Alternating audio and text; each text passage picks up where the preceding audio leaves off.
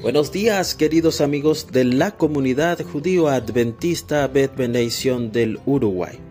La porción de la Torá de la semana pasada, Beshalach, nos contaba cómo el ejército de Faraón persiguió a los hijos de Israel, pero estos fueron ahogados en el mar de juncos por la mano del Señor.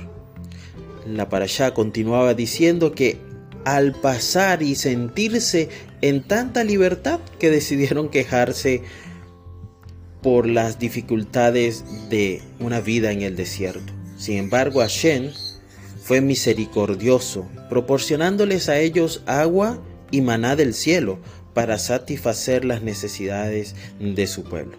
¿Quieres conocer un poco acerca de la parashá de esta semana, la parashá Yitro?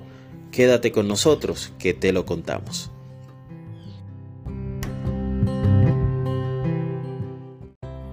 La parashá de esta semana tiene el nombre de el suegro de Moshe, Jetro, quien había oído cómo Hashem había bendecido a su yerno y a sus parientes, librándolos de la opresión en Egipto.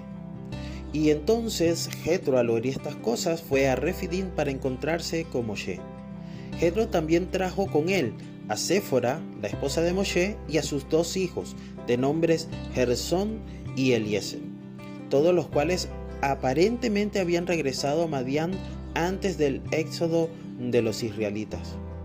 Es allí cuando Jetro se reúne como, con Moisés, que éste le cuenta a su suegro todo lo que el Señor había hecho a Faraón, lo que había hecho a los egipcios por causa de Israel y todas las dificultades que les habían sobrevenido en el camino pero también contó de manera majestuosa cómo Hashem los había librado de cada una de ellas. No era para más, así que Jetro no puede hacer otra cosa que regocijarse. Bendijo a Hashem y ofreció sacrificios que luego fueron comidos comunitariamente con Aarón, el hermano de Moshe, y los ancianos del pueblo de Israel.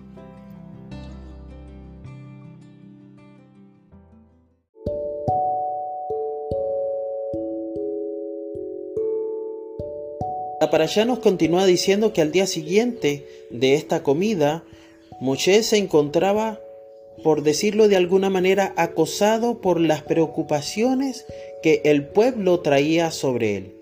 Y Jetro sabiamente le aconseja que una jerarquía de jueces podría ayudarle a sobrellevar la carga de gobernar al pueblo de Israel. Y de esta manera podría él liberarse ¿verdad? Y tener la oportunidad no solamente de ser el líder, sino también un intercesor más eficaz entre Hashem y su pueblo.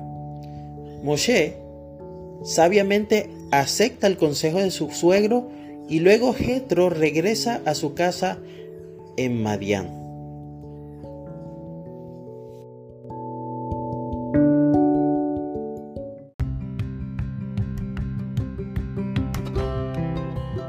Una de las cosas o eventos importantes de la parasha, porque hay muchas historias y no las vamos a tocar en el episodio de hoy, es cuando el pueblo allí, luego de el primer día del mes de Sivan, después de la tercera luna nueva, llegan allí y acampan en el monte Sinaí, allí donde Moshe fue llamado para recibir la comisión de liberar al pueblo de Israel.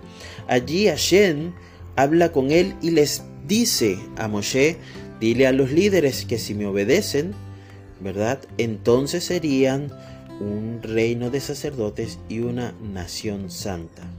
Y este mensaje es dado a los líderes del pueblo de Israel y ellos responden Kol Asher Daver Adonai Naase. Todo lo que Adonai ha dicho lo haremos. Así que entonces Moshe continúa esa interacción con Hashem desde la montaña, donde se le pide al pueblo que se santifique antes de que Hashem descienda sobre la montaña en tres días. Así que debían de abstenerse de comodidades mundanas y ni siquiera tocar, bajo pena de muerte, los límites de las montañas. Allí recordamos en la Torá, nos dice, estad preparados para el tercer día, porque el tercer día el Señor descenderá sobre el monte Sinaí a la vista de todo el pueblo. y ahí el Señor declara el fundamento de la conducta moral requerida para el pueblo de Israel. Las diez palabras. Queridos amigos, ¿qué más puedes agregar a la maravillosa enseñanza que tenemos eh, en esta semana en la Parashá Yitro? Cuéntanos y déjanoslo saber. Que Hashem te bendiga y que tengas una semana llena de shalom.